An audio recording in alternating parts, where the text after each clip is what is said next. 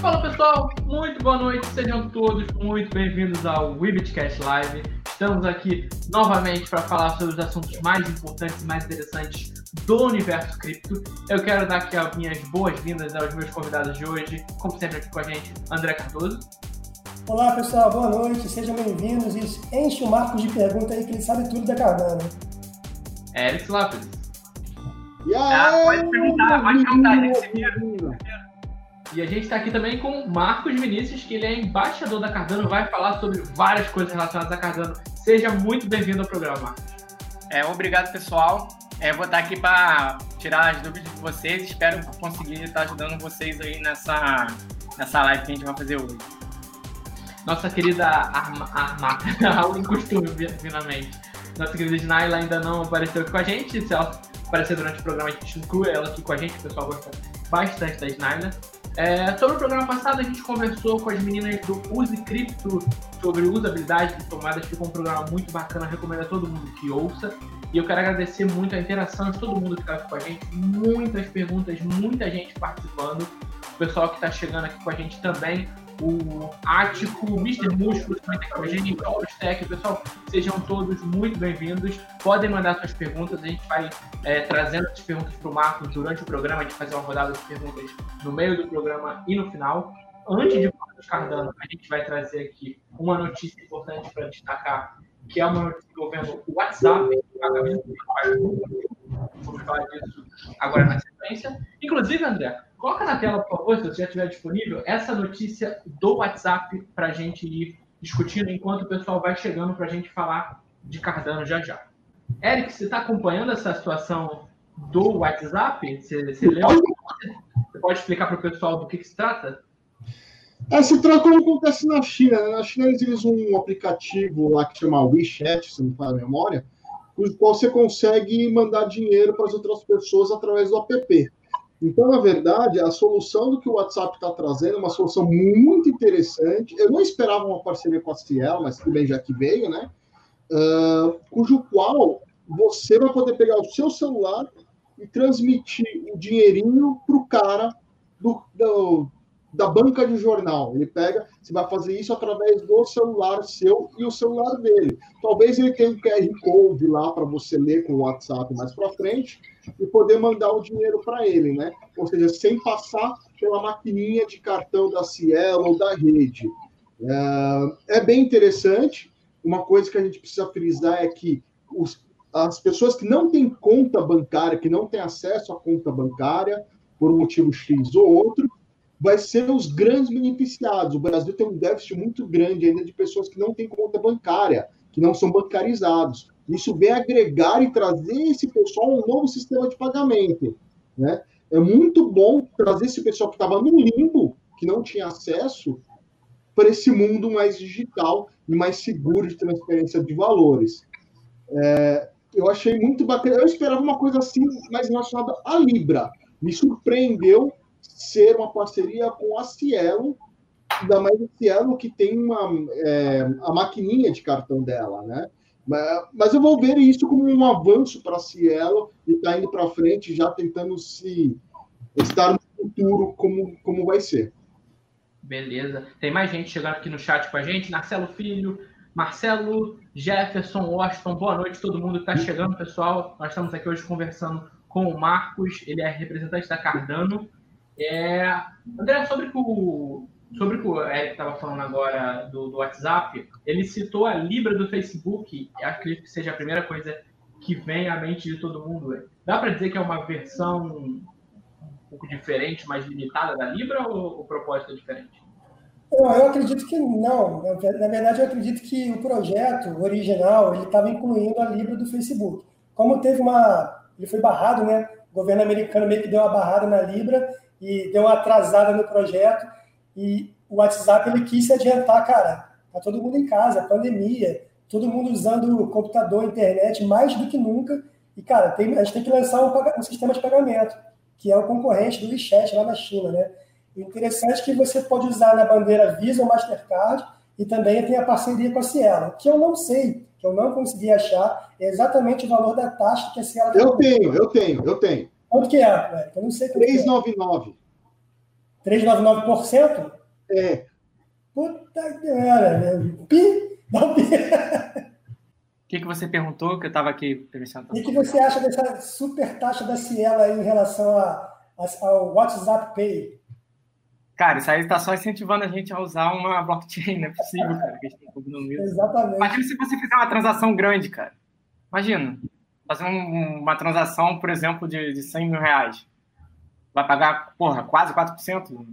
É, a ideia, pelo que eu entendi, não é transação grande, né? É transação pequena, como na padaria. O problema é que 399 é muito caro. É muito caro. É muito caro. Hoje, quem tem maquininha sabe, eu tenho. E, meu, eu pago acho que 1,99 para débito e acho que 3,5 para crédito, sabe? Tipo, é, 399 é mais caro que a maquininha. Ó, já temos uma pergunta interessante do Bruno também agora em relação a Cardano. Enfim, vamos começar com a Cardano, Ju? A gente entra na Cardano, vai, vai deixar o pessoal chegando mais aqui. Faltou falar uma coisa aqui, na verdade. É, queria o Marco se sentir confortável, o André, para falar sobre o assunto também. Por que o Brasil? Por que, que o WhatsApp está escolhendo o Brasil para iniciar essa nova ferramenta? Bom, porque. Oh, perdão. Quer falar? É, então, eu, eu acredito pela, pelo primeiro teste que eles fizeram foi, foi na Índia, se não me engano, né? E como lá eles testaram com uma população bem grande, eles trabalham com um sistema de rollout também. Eles devem começar a fazer uma distribuição de, de software para, vamos dizer assim, as plataformas que eles já sabem que funcionam, né? Esses, é, por exemplo, esses Motorolas aí que vendem vende aquilo, né? Vão começar a liberar o software. E aí vão ver se, se vai colar mesmo, né? Se o pessoal vai, vai gostar. Mas geralmente quando, quando cola na Índia, já no Brasil, assim, a gente tem um meio que uma, um sentimento muito parecido de, de conversar e tal. Eu acho que tem uma tendência boa de funcionar aqui. Tem um ponto interessante também. No Brasil, tem 150 milhões de usuários do WhatsApp por dia. E é muita coisa, é um volume muito alto de usuários, entendeu? O Brasil é um dos maiores usuários do WhatsApp no mundo. Então, é um bom país para você fazer, entre aspas, um experimento aí e começar com a solução, né? É bem interessante. Tanto que a Índia também é um país super populoso. Eu não sei qual é o número que, de usuários que tem na, na Índia. Mas, veja bem, imagina quando a Libra entrar, se ela entrar nesse projeto, nessa solução aqui, e colocando junto o Facebook com mais de 2 bilhões de usuários no mundo. É um projeto, assim, o banco de dados que tem pra, por trás para você operar com esse tipo de solução de micropagamentos é muito interessante. O problema mesmo que a Libra, né, que no caso o WhatsApp e o Facebook tiveram problema, foi com o governo, e eles queriam colocar um negócio meio que é, com a corroboração do, do Estado. Meio que não conseguiram, foram travados, foram barrados por enquanto, pelo menos, mas de repente agora com o WhatsApp Pay vinculado a um processo legal que já existe, de repente já é um primeiro passo para no futuro já fazer um link lá com a Libra do Facebook. Né? É, você tem que ver também que existe uma. No Brasil, a gente vive uma outra concorrência do, das maquininhas, né? Então é muito interessante, pra, principalmente para Cielo, que estava perdendo o mercado, que perdeu muita já lucratividade nessa guerra de maquininha, de trabalhar sem ter que vender a maquininha. Ou alugar a maquininha. Eu acho assim, acho que a gente tem que pensar também na questão do, do PIX, né? Com esse sistema de pagamentos que vai entrar aí da questão do, do, do TED. Do TED ser liberado, assim, praticamente em, em, instantes. Isso também incentivou muitas pessoas a trabalharem no, como se fosse um beta em produção. Tipo assim, ah, eu tô com, com essa, esse desenvolvimento aqui no WhatsApp que está em beta. Eu ainda não sei muito bem se isso vai funcionar direito. Aí chegou a pandemia, todos esses problemas econômicos. Vamos botar isso aí em produção Bota, libera para Motorola, bota primeiro com os Motorola aí que tem 10, 10 milhões de Motorola no Brasil. Vamos ver se isso aí vai funcionar, depois vai liberando para outros aparelhos. E o pessoal aqui que fala com a gente que, que o Eric está comprado, vamos, vamos, vamos colocar aqui o Eric. Mostra sua plaquinha, Eric. como, é que, como é que o Marcelo fala? Qualquer tipo de coisa aqui não é uma indicação de investimento, né, Marcelo? Exatamente, é o Bitcoin, o Bitcash não indicam qualquer tipo de investimento, nós somos um portal, um portal de educação, responsabilidade do Eric, é, e de cada convidado aqui, mas é uma brincadeira, obviamente. Tem mais, mais gente aqui no, no, no chat. Pode vir, CVM, pode vir, pode vir. oferta pública, oferta pública.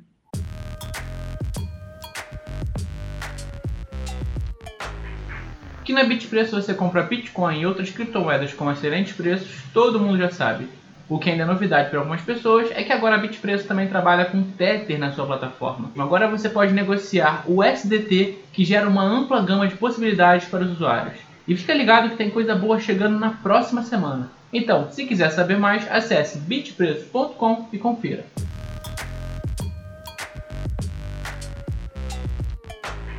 Pessoal quer falar de, de Cardano, a gente vai falar de Cardano então. É, só um comentário aqui, o Ouro tinha comentado, ele tinha falado aqui do mercado pago, do PicPay, oferecem melhores condições, mas eu acho que eu vou também na linha do, do que o André falou. Uh, a base de usuários muito sólida, muito consolidada que a gente tem no Facebook, que a gente tem no WhatsApp, eu acho que pesam muito a favor. Mas então vamos lá, vamos falar de Cardano. Pessoal pode deixar suas perguntas para o Marcos, a gente vai passar para ele aqui, ele deve responder durante o programa e no final a gente pega um apanhado de tudo que não foi lido. É, desculpe. E Marcos, antes da gente falar Cardano também, vamos falar de você. Quem é Marcos Vinícius? Com o que, que você trabalha? O que, que você pode passar para o nosso público aqui um pouco mais sobre você? É, então, eu eu trabalho no setor financeiro tradicional, né? Trabalho num, num banco de, de, investimento e estudei, estudei economia, né? Fiz uma faculdade de, de economia. Já trabalhei um pouco com, com física, é, não fosse monitoria, né? Eu gostava, apesar de não ter formação, eu, eu passei na prova e aí trabalhei um tempo com, com física, sempre gostei do assunto. Foi até uma das coisas que me chamou a atenção no projeto Cardano.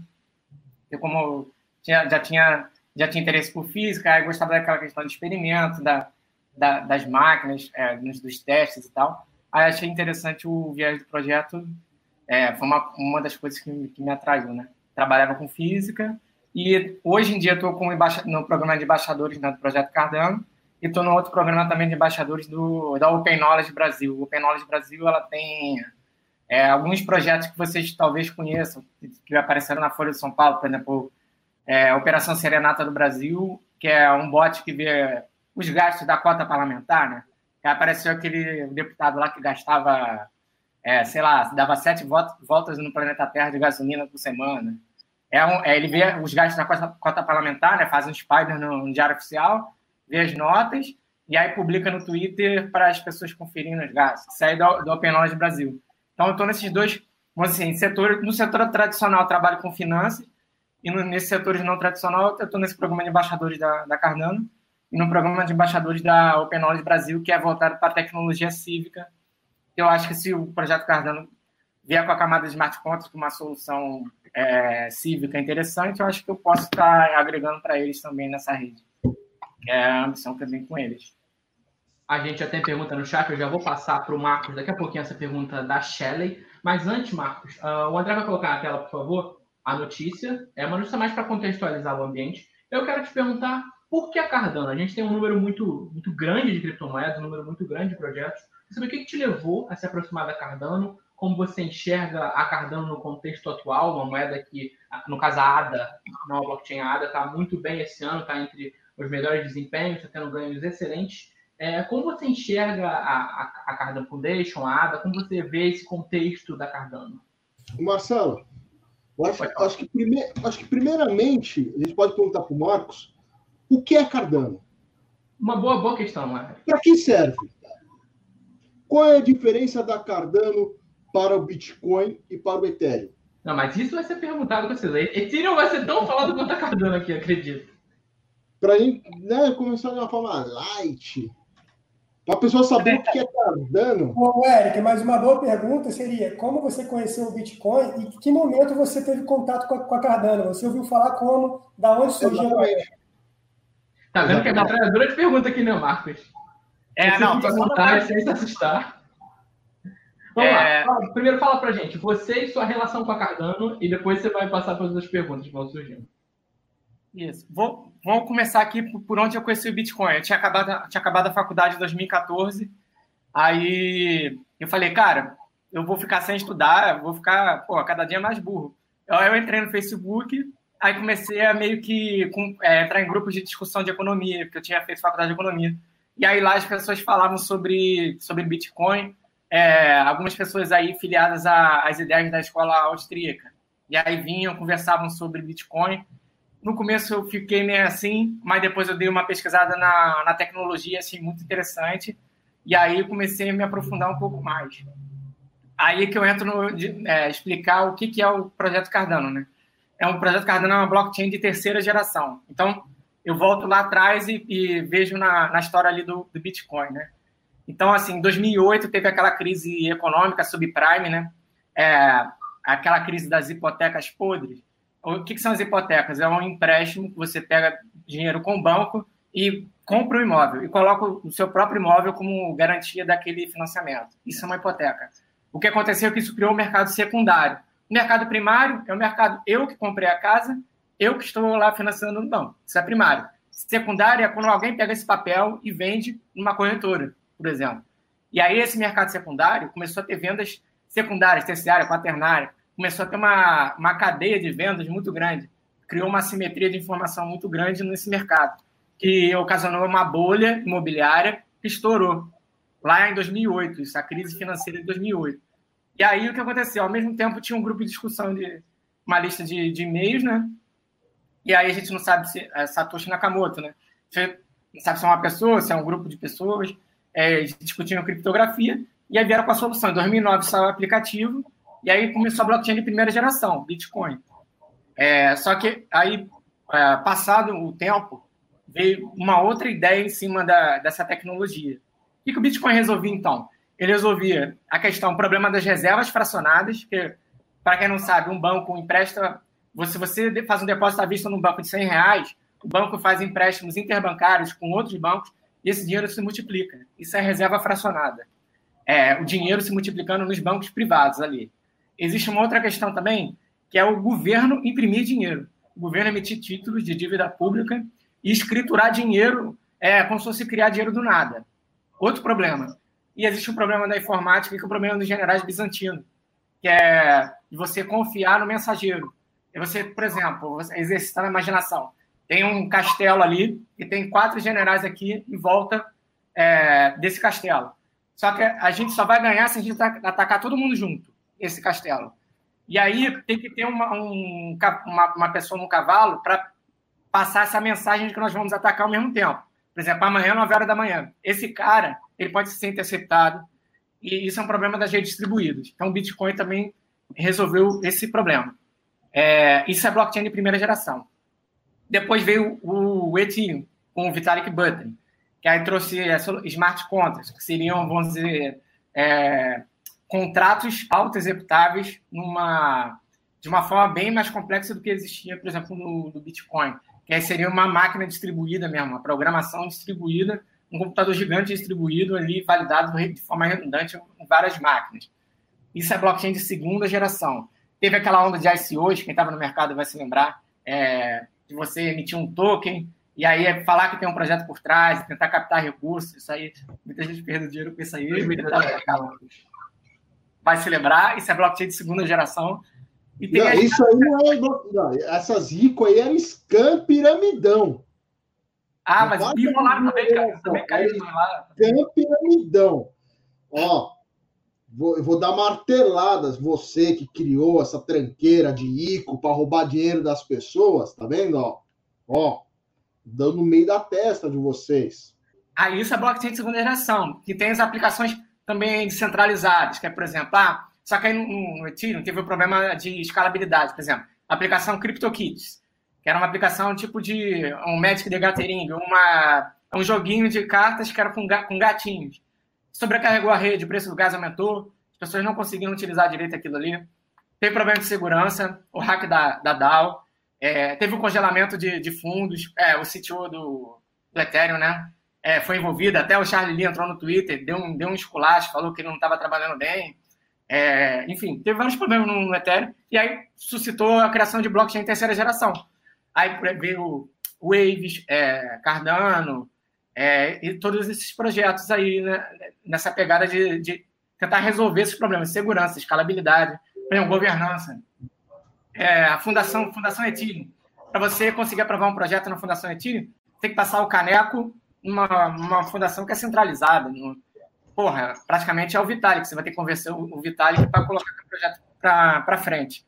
É, então, assim, esses problemas eram resolvidos pela blockchain terceira geração e a Cardano entra nisso. E como que ela entra, a solução que ela propôs foi acadêmica.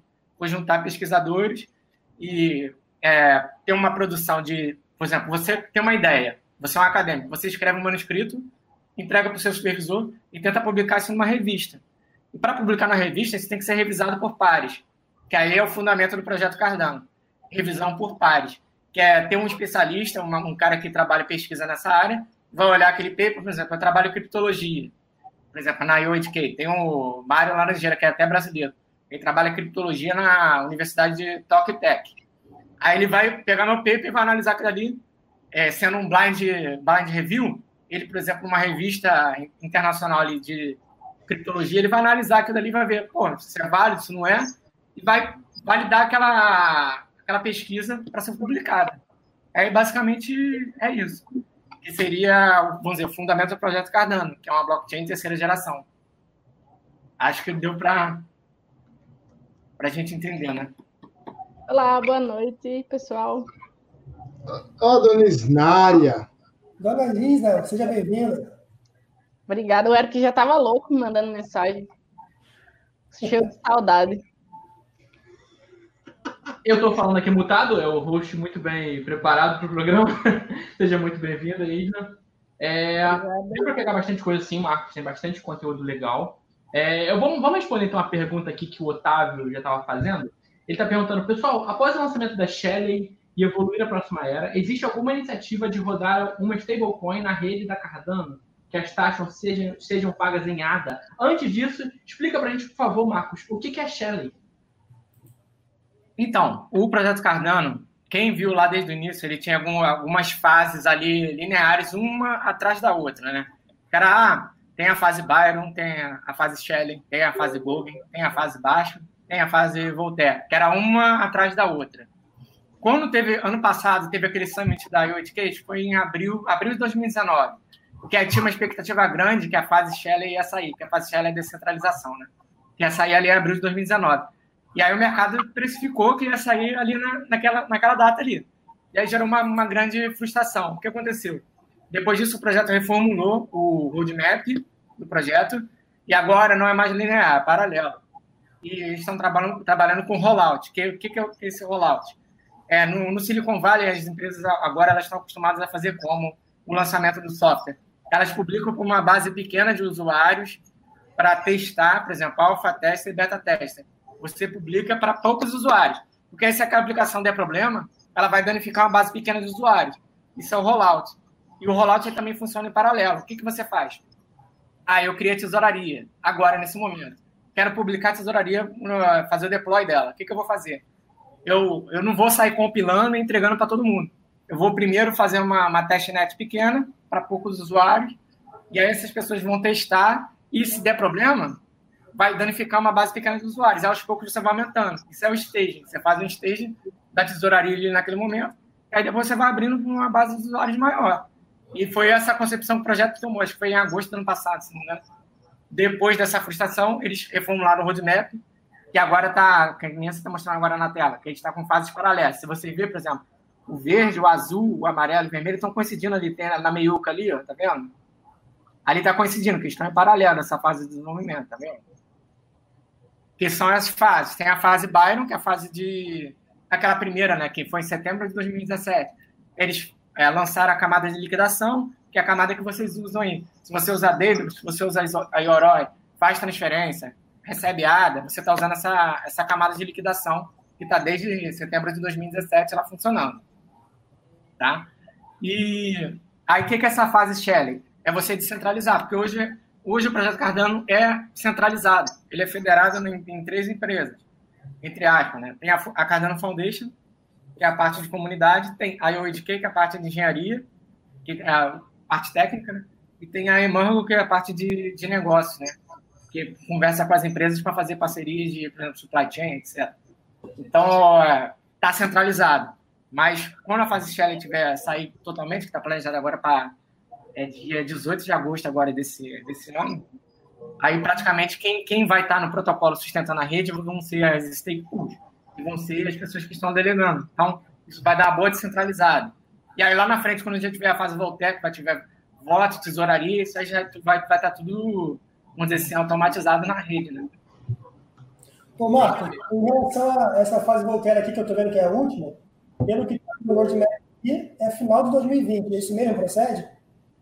Então, aí está escrito como final de 2020, mas já teve AMAS. AMAS, AMAS é tipo, é um pergunte-me qualquer coisa, que o Charles ele tem mania de fazer isso. Ele entra no YouTube, aí o Charles é o, é o CEO da IoTK, né? Ele é uma das pessoas mais influentes no projeto, né? Ele foi o cofundador do projeto do Ethereum, né? E aí ele entra respondendo as perguntas. Ele falou que possivelmente a fase Voltaire vai sair no, depois de 2020, vai sair ano que vem. E, é, e ela é até sensível, porque pô, ela vai estar vai tá encerrando o contrato da, da IOHK.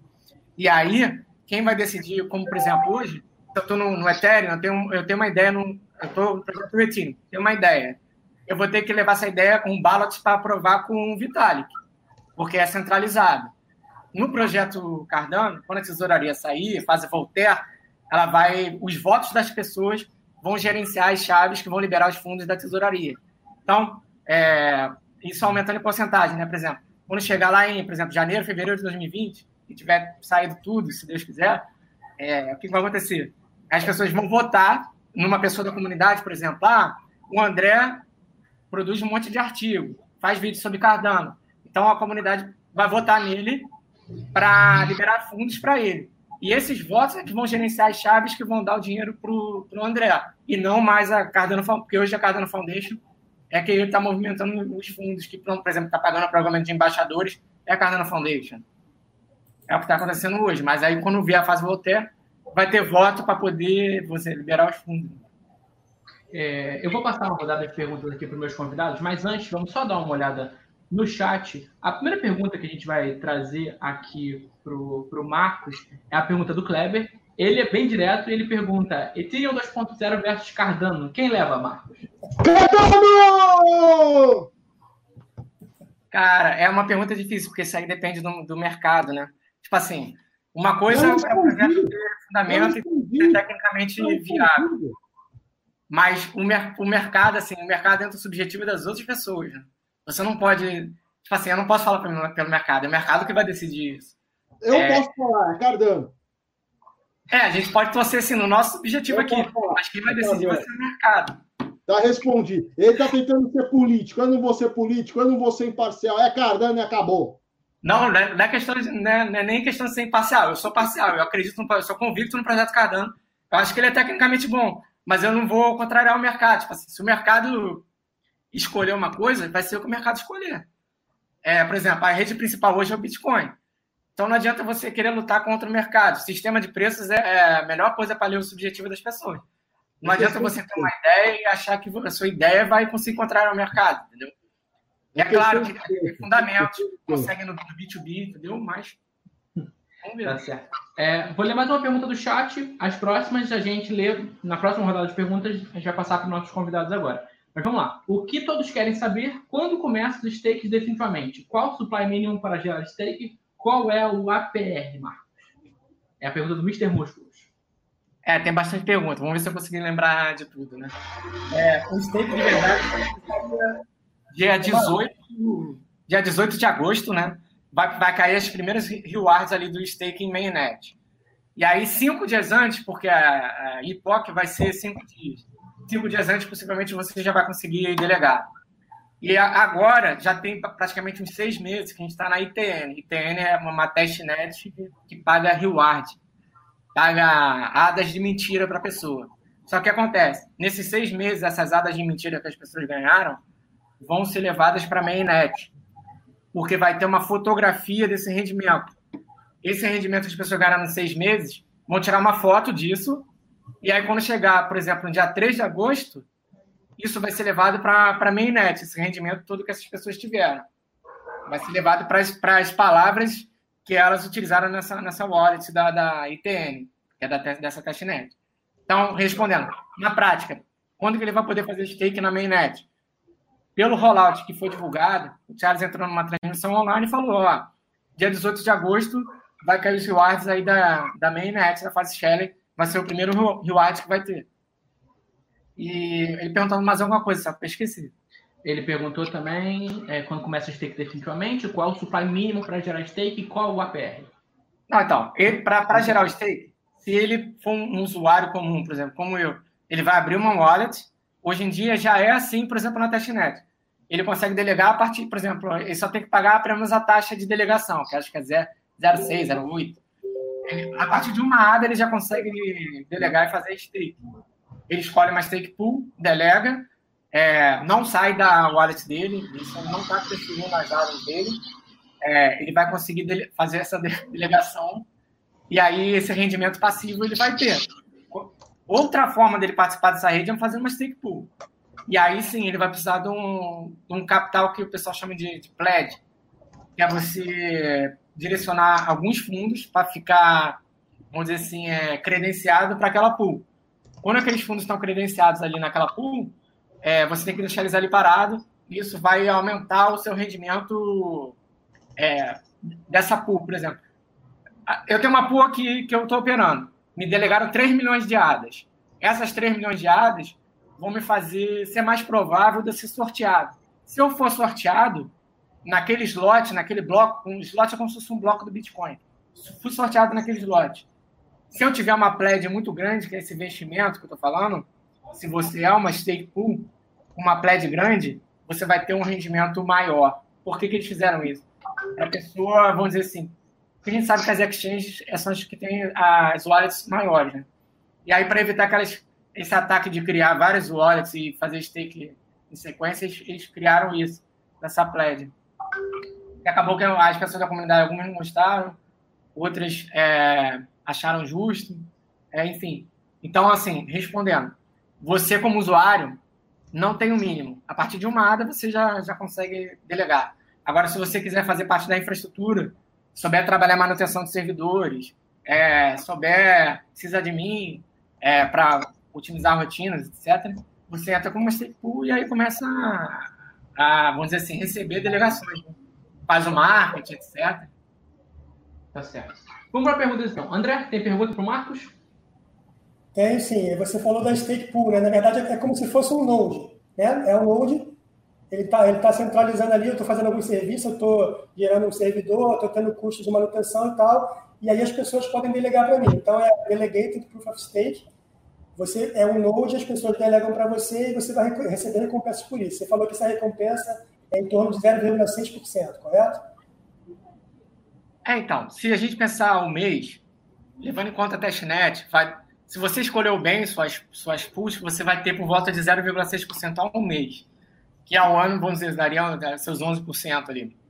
É, não, tá? Mas isso é dinâmico, é dinâmico e depende da pool que você escolhe, como consumidor. Eu entro na minha wallet e escolho uma pool, e se eu escolher errado, eu vou ter um rendimento menor. Não, não, entendi. É, a minha pergunta é o seguinte: eu, como node, é porque tem, tem vários players, né? Tem a pessoa que só quer fazer o hold lá e quer delegar para alguém. E tem a pessoa que vai ser o node lá que vai receber delegação. Essa pessoa que vai receber delegação é, não tem nenhum pré-requisito, qualquer pessoa pode ser? Ou tem que ter uma quantidade mínima de Cardano para ser? Então, isso ainda não está 100% definido. O que está definido é que vai ser por volta entre 100 mil, 100 mil ADAs e 500 mil ADAs. Isso está sendo, vamos dizer assim, é, especulado que vai ser essa pledge. O que é essa pledge? É um valor que você vai... É skin the game. Você vai dizer assim, ah, eu também estou entrando aqui é, com um valor meu. É, porque senão eu faria várias pools os caras vão delegar para mim. Aí, ah, aquela pool ali, por exemplo, teve problema de, de conexão. Aí, para mim, tanto faz. Não é problema meu, o dinheiro não é meu. É, tá, dele, tá delegado ali. E aí, perdeu. Quem perdeu esses cinco dias aí de rendimento foram essas pessoas. Só que aí o que acontece? Como você coloca a pledge, você está colocando o seu dinheiro no jogo. E aí é o incentivo de você, por exemplo, pô, eu não vou querer que aquele servidor ali seja derrubado, que ele caia, que eu, que eu trabalhe mal ele. Eu vou fazer o máximo aqui para que ele funcione. Aí entra essa pledge. Aí respondendo. Estão especulando aí que seja entre 100, 100 mil ADAs e 500 mil ADAs. Mas isso ainda não está 100% definido. Isso aí, vamos lá. É, Snyder, você tem perguntas para o Marcos? Sim. É, bom, cheguei um pouco atrasada, mas cheguei, é isso que importa. É, eu queria saber é, sobre essa questão da, da, governança da Cardano. Eu achei alguns pontos bem similares com a governança da Decred, né? Essa coisa do POS, da votação. É, esse incentivo é, em relação à votação para que as pessoas votem, esse incentivo ele vem da mineração da ADA, assim como da recompensa da mineração, assim como da Decred? É, então, eles separaram, na verdade, essa parte. Porque o que aconteceu? Você pode, primeiro, são, são dois certificados diferentes. Um certificado é para você delegar e receber um rendimento financeiro. Que é, vamos dizer, aquela pessoa que é interesseira, está querendo só delegar para pool e ganhar o dinheiro, não quero, não quero nem, nem saber o que, que é isso. E tem um outro certificado também, que é com as suas mesmas ADAs. Eles separam em dois certificados. Você usa para votar, que aí vai ser quando a fase Voltaire estiver funcionando, que é a última fase que aí o Charles, é, que é o CEO da UHK, ainda não firmou se vai ser pelo protocolo ou se vai ser por uma DAO. Ainda não está definido isso, se vai ser uma DAO ou se vai ser no próprio protocolo. Mas que vai ter um sistema como se fosse uma democracia líquida, vamos dizer assim, as pessoas vão votar é, para escolher, por exemplo, é, hoje, hoje no Ethereum, por exemplo, comparando com o Ethereum, eu tenho uma ideia de como evoluir o projeto Ethereum. Eu vou ter que adicionar o, Vitalik no, no Telegram e conversar com ele para tentar convencer ele. Lá, se isso tudo vai ser um ballot, você vai colocar uma proposta e as pessoas da comunidade que vão votar nisso. E aí vai ser esse outro certificado separado da delegação. Uma coisa vai ser o dinheiro, parte financeira, outra coisa vai ser a parte da eleição. Certo, mas existe uma recompensa para o stakeholder que de repente vota? É, então, eu já até perguntei isso no, no fórum, mas ah, por enquanto ainda não está definido isso, não. Eu okay. acho que deveria ter. Porque, por exemplo, tem uma, um projeto chamado DAO Stack, que. Né, não sei se. Eu vou falar aqui de, é, rapidinho. O que, que, é esse projeto? É, é uma DAO. Como eu falei para o Cardano, ainda não sabe se vai ser DAO ou se vai ser no protocolo. Mas o DAO Stack é, um, é uma DAO, né? Pelo próprio nome. E aí o que acontece? Lá eles têm uma proposta, eles fizeram um jogo econômico que é o seguinte: você cria sua proposta e aí vem pessoas que apostam na sua proposta. Se elas apostarem na, na sua na proposta e ela é, é, conseguir subir e ser votada e realmente passar, você vai ganhar um dinheiro em cima de ter apostado nessa proposta que vai ganhar. Eu até, eu até fiz uma proposta lá no. Entrei lá fora, falei, né? Não sei se vão cagar para aquilo, se vão ler. Mas eu falei, ó, é, existem projetos que já é, tem jogos, eu acho que vai, vai ter uma gamificação, é melhor e tal, mas ainda não está 100% definido, até porque a fase Voltaire é a última. Mas eu concordo, por exemplo, você falou, eu não, conheço, eu não conheço o projeto de prédio. Eu já ouvi falar e tal, mas não conheço a fundo. Mas eu acho interessante é, ter uma gamificação, é, porque, vamos dizer assim, incentiva as pessoas a estarem se engajando e colocando uma proposta. E é, incentiva as pessoas a apostarem naquela proposta. Porque se a proposta passar, elas vão ganhar uma remuneração em cima daquilo. Na verdade, na Liquid, independente da proposta ser aceita ou não, é, você é recompensado só por rodar. Só por ter suas moedas é, travadas na blockchain, aí você tem o direito a voto, vota se quiser. Mas quando seu ticket é sorteado, você recebe uma recompensa. E eu acho que isso acaba é, induzindo as pessoas a rodarem mais e não ficar essa bagunça de pump e dump nas moedas. Enfim, eu acho que, que isso faz bem para a moeda. Ah, eu concordo. Eu acho que assim, se tiver uma gamificação, não precisa nem ser esse jogo de aposta, pode ser até outro jogo. Mas uma gamificação vai sempre aumentar os incentivos, né? as pessoas vão olhar aquilo ali, porra, vale mais a pena fazer isso. Tem que ser uma coisa que seja promissora para a pessoa. Senão a pessoa não vai chegar lá por, por ah, eu vou só para ajudar. Tem que ter um incentivo para a pessoa, senão a gente já tem mais perguntas no chat, a gente vai ler daqui a pouquinho, mas antes o Eric tem pergunta para fazer. É, eu queria saber o que o Marcos, já que é embaixador da ele já está rindo, ó. É, nem perguntei. é, como você, embaixador da, da Cardano, vê, a, vê o Brasil, como assim, a Cardano vai ter alguns olhos diferenciados para a comunidade do Brasil, pretende fazer algum tipo de ação, Sim, não, se sim, que tipo de ação seria essa? Porque a gente vê a Ripple fazendo muita ação, muita parceria na América Latina e principalmente no Brasil. é uma das criptos que me parece que está mais andando em parcerias. Não só essa, mas como a Snalha apontou bem, a Liquid também, através do, do Emílio, foi aprovado um projeto para ele de praticamente, se não for memória, de meio milhão, para é, chamar a atenção da cripto aqui no Brasil, né? E fazer parcerias em relação a essa cripto. Como é que a Cardano vê essa relação de parcerias no Brasil em relação aos seus concorrentes, como ela pretende avançar no mercado cripto, principalmente no mercado Brasil ou no mundo? Que tipo de projetos que temos assim em termos de comunidade para fazer a galera entrar na Cardano, ficar e rodar e acreditar na moeda ou mesmo é, apresentar a moeda para as pessoas que não conhecem? É, então, eu, eu me lembro, por exemplo, acho que foi ano, ano passado, ter, porque como Cardano é um projeto acadêmico, né? É o acadêmico tem aquele, tem aquele mundinho dele lá, de, de paper, de pesquisa, etc. E aí aconteceu, o, o Mário Laranjeira, que é brasileiro, ele é professor, é professor de criptologia na Universidade de, da Tokyo Tech, né? Ele teve uma reunião lá na Embaixada do, do Brasil em Tóquio com o pessoal da, da CAP, não, foi CNPq, pessoal do CNPq, que é como se fosse uma, uma fundação que dá, fomenta a pesquisa aqui do Brasil. Então, basicamente, assim, o que eu vejo de, de uma das, um dos lados assim, para ter uma perspectiva para crescer aqui dentro é pelo lado acadêmico. Né? Conversar com as universidades. Por exemplo, ah, ano passado eu tentei me engajar com o pessoal da Universidade Federal do Espírito Santo para fazer um, colocar um curso de, de smart contracts numa matéria eletiva. E aí o Mar, teve o Mário Laranjeira também que com essa reunião com o CNPq. Então, se o CNPq colocar um programa de blockchain para pesquisa, as pessoas vão conseguir porque hoje, assim, tem uma desconfiança na universidade, e você falar em blockchain, as pessoas ficam meio assim, será que aquilo é, uma, uma, um golpe financeiro? As pessoas, é ignorância mesmo. Pessoas é, olham e, e têm desconfiança com relação àquilo. Então, se vier de cima para baixo, por exemplo, ah, o Mário conversou com o CNPq, tem um programa com edital, com bolsa, as pessoas vão olhar aquilo, porra, esse negócio é sério mesmo, então tem uma linha de pesquisa, aí eu vou começar a trabalhar isso.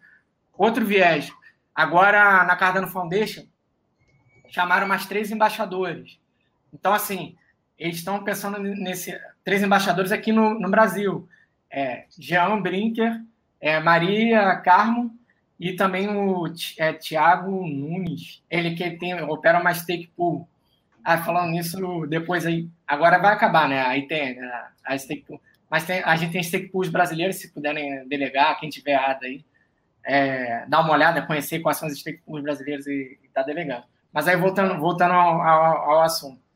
É, então, universidades, CAPES, né, fomenta a pesquisa, está é, tá, tá buscando parcerias com universidades. É, o lado da Cardano Foundation trouxe mais embaixadores esse ano, dois entraram agora semana passada, então tem um, uma visão de expansão. E aí tem um lado que é comercial, que é o lado da, da Emergo, que é parceria com empresas. Que eu não estou envolvido, mas eu vejo que tem, tem um amigo meu, é, Jean, que ele está sempre conversando com o pessoal que faz parceria com empresas, porque assim, se a Cardano vier com uma Hyperledger, uma, uma blockchain permissionada, que não é blockchain, é DLT, é, fizer com uma blockchain licenciada, que licencia a entrada das pessoas, é, para a gente não faz sentido, mas para as empresas, quem está no B2B, aquilo pode ser interessante. E se tem um mercado para vender aquilo. Então, é, eu acho que tem esse lado também, para crescer no lado comercial entre as empresas. E quando vier a camada de smart contracts, que vai ser no B2C, né? Vai ser a pessoa baixar um aplicativo e utilizar um, um, um DEP, né? Gastando ADA. Toda vez que executar um smart contract, vai gastar ADA. Isso vai ser no, no B2C. No B2B, eu vejo parceria com as empresas. Eu acho que, assim, é, eu vejo uma possibilidade de expansão. Mas tudo, é claro, depende do mercado, né? Se o, se o mercado vai comprar mesmo essa ideia, né? É. Isso aí. Estamos com 44 minutos de live. Vou passar para a última rodada de perguntas do chat para voltar para os convidados. A gente finaliza, porque da última vez a, produção já pegou bastante no meu pé por esse assunto. É, Não, já tá time! Calma, calma. Vamos só ler o chat e a gente faz o, o, o seu momento de brilhar, Eric. Pode Meu momento de brilhar. Seu momento de brilhar. O Marcelo Lamana estava perguntando aqui é, a quantidade de hadas influencia o poder de voto? E depois ele fez outra pergunta também, que era, pelo que você disse, então, se possuir mais hadas, seu voto vale mais. Existe possibilidade de aprovarem projetos que não ajudem ou não sejam ideal para a ADA? É, então, esse, esse, esse ponto é, ele é, um, ele é um pouco delicado, mas eu, eu não vejo assim, outra forma de, de estar resolvendo isso. Porque, por exemplo, é, voltando naquele projeto de, de DAO que eu citei aqui, da DAO Stack. Na DAO Stack você é, tem uma camada de apostas e aí você leva essa aposta. Porque, assim, existe um problema de é, atenção restrita. Você não consegue prestar atenção em tudo. Então, para você levantar uma proposta da camada de apostas para a camada superior, você precisa, é, vamos dizer assim, é ter aquilo votado. E aí, quando vota, existe a parte do monetária, que é em dinheiro, e a parte de reputação, que seria o seu holograma, vamos dizer assim. Quanto mais reputação você tem, maior o seu holograma na, naquele, naquele voto. É, isso existe em outros projetos. Só que como o projeto Cardano já foi todo pesquisado em cima do protocolo Ouroboros, que é Proof of Stake, é, eu acho que não vai ter essa mudança. Eu acho que vai ser em relação às ADES, e o que vai defender isso é o ICO bem feito, porque o ICO foi feito com bastante KYC, né, com bastante documento, e foi bem pulverizado. Então, é, eu acho que, assim, é claro que no mercado secundário, depois as pessoas com mais dinheiro foram comprando mais ADA, mas é, eu não vejo assim, eu não vejo uma solução hoje no mercado que, que consiga substituir isso de uma forma melhor, assim. Por exemplo, o próprio Bitcoin. É, existe uma existe uma comunidade ali que está, vamos dizer, trabalhando a programação dele, está lá no GitHub defendendo o projeto. Mas, por exemplo, as stake pools é, são bem concentradas. E no, na própria, por exemplo, aí comprar uma outra blockchain terceira geração EOS, é 21 block produce no mundo. O cara marca uma conferência e decide o que vai acontecer. Então, assim, é óbvio que não é perfeito, né? Quem tiver mais ADAs, sim, realmente vai ter mais poder de voto no modelo atual. Pode ser que na fase volte alguém tenha uma ideia e vote numa coisa diferente, para colocar reputação é, além do dinheiro, vamos dizer assim. Ah, um, um, pedaço do voto vai ser reputação, outro pedaço vai ser dinheiro. Mas o, o que eu vejo hoje vai ser em ADA e pelo próprio protocolo está parecendo que seja isso mesmo. Tá certo. É, Eric, você estava comentando alguma coisa sobre Jabás, momento Jabás? É isso Ah, momento Jabá.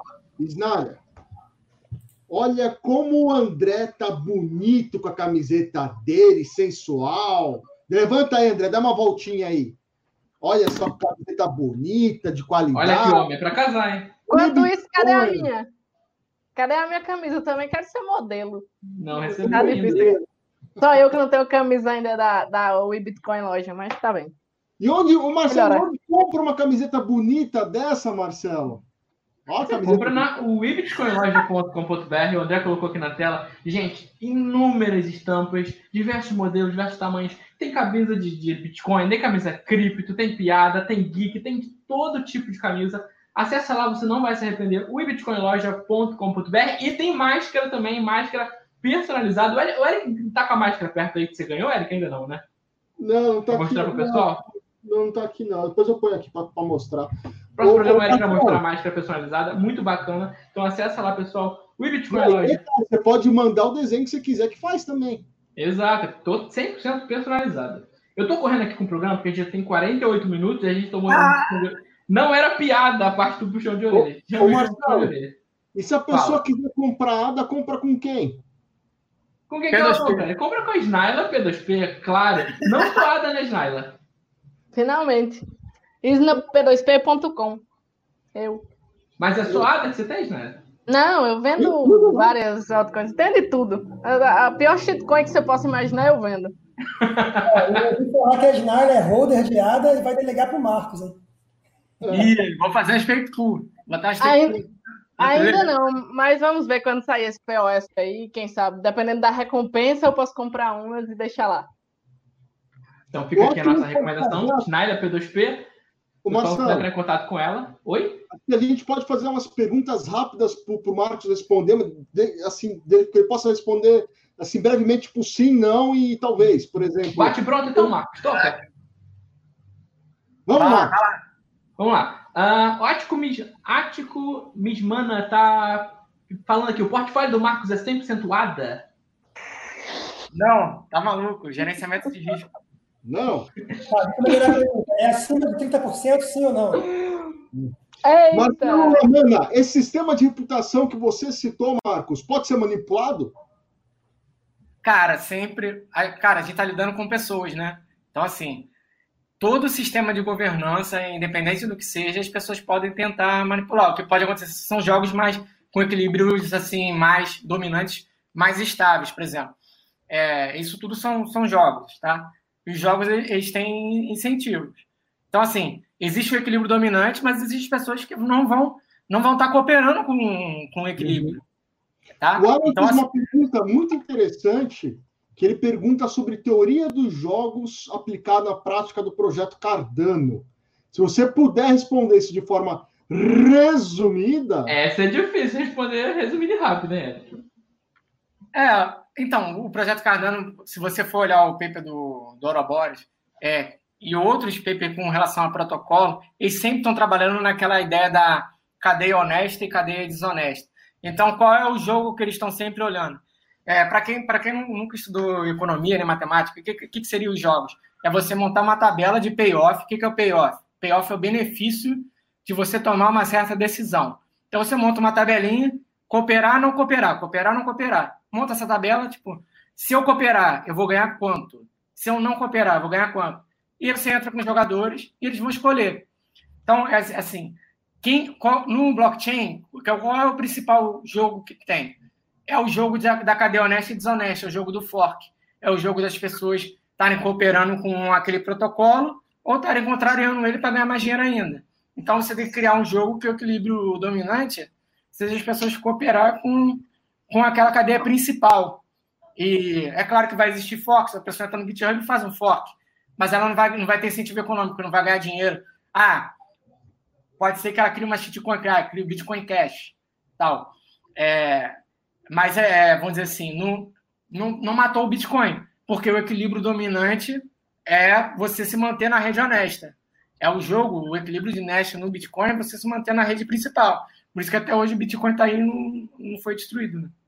Falando botar aqui de novo. Última perguntinha do chat aqui é do Jefferson Barreto. Ele está perguntando: existe alguma empresa de peso que já demonstrou interesse no projeto, Marco? Ah, tem, tem vários, por exemplo, a, a, tem, uma, tem uma startup de, de Illinois que ela faz a verifica, verificação formal dos contratos. Ela já ganhou é, concursos aí consecutivos com a NASA, é, com a NASA, com a Boeing, trabalha com verificação de código, né, para baixar índice de erro. Né? Assim, ah, você tem um código aqui. Aí, por exemplo, um smart contract no, no projeto Ethereum, um template, que nem o CTO do Ethereum, que até o, o Charlie deu esporro nele que o código saiu, saiu errado. Chegou no Twitter, Charlie Lee Aí falou, porra, cara, como é que tu não faz uma porra dessa? 180 milhões de dólares que ficou bloqueado. Aí são códigos que, que cujo template suscita erros, que até era uma, uma carteira de multi-assinada. Então, assim, é, é, bom que esteja uma, exista uma empresa é, verificando código para ter menos erros. Ah, se tem 100 erros, vai passar a ter 20, vai passar a ter 15, entendeu? Aí, essa, essa startup que é, entrou para participar, é, o nome dela é Runtime Verification. E tem, tem é, vamos dizer assim, umas outras parcerias também com, é, por exemplo, é, agora com uma empresa de varejo que tra trabalha com como se fosse uma Nike, lá da, da Coreia do Sul, tem a AdaPay também, tem, é, é, enfim, são mais empresas famosas no leste asiático, que elas começaram no Japão, né? Ali o ICO foi praticamente tudo antes Japão e Coreia do Sul, né? Mas aí aos poucos crescendo para cá também a gente vai ver umas empresas ocidentais aí também entrando. Gente, o assunto está sensacional. A gente está tendo muita, muita pergunta no chat. Mas, infelizmente, nosso tempo está se esgotando. Uh, quero agradecer demais, demais, demais aqui a presença do Marcos. Inclusive, se for possível, gostaríamos de ter você aqui num futuro novamente para conversar com a gente, porque ficou muita coisa para falar ainda. O pessoal continua mandando perguntas, tem muito, muita coisa envolvendo blockchain, Cardano, mercado cripto é gigante. Então, Marcos, é um prazer ter você aqui conosco. E eu quero passar a bola para meus convidados deixarem suas considerações finais antes do Marcos falar. André, por favor. Bom, pessoal, eu vou agradecer. Eu vou só deixar uma pergunta para o Marcos para a consideração final, de repente ele pensar na consideração final dele. Marcos, a gente sabe que a, que a Cardano tem várias coisas que escalabilidade, interoperabilidade entre blockchains, tem a governança que a Isna falou, que é parecida com a Liquid, parecida com a Dash também, inclusive. Tem várias coisas legais. Mas na sua opinião, qual que é o grande diferencial da Cardano em relação às outras, aos outros projetos de smart contract? Qual que é o diferencial? Por que, que eu usaria Cardano em relação a blockchain e não às outras? Beleza? Então valeu, gente. Obrigado pela participação de todos aí, obrigado pela todo mundo que comentou aqui no chat. Valeu pelos meus colegas, o Eric, Isda, Marcelo. Muito obrigado, Marcos. Você foi fera, show de bola. E tamo junto. Boa noite, galera. Guarda essa pergunta aí, Marcos. Não esquece não. Isna, por favor, suas considerações finais.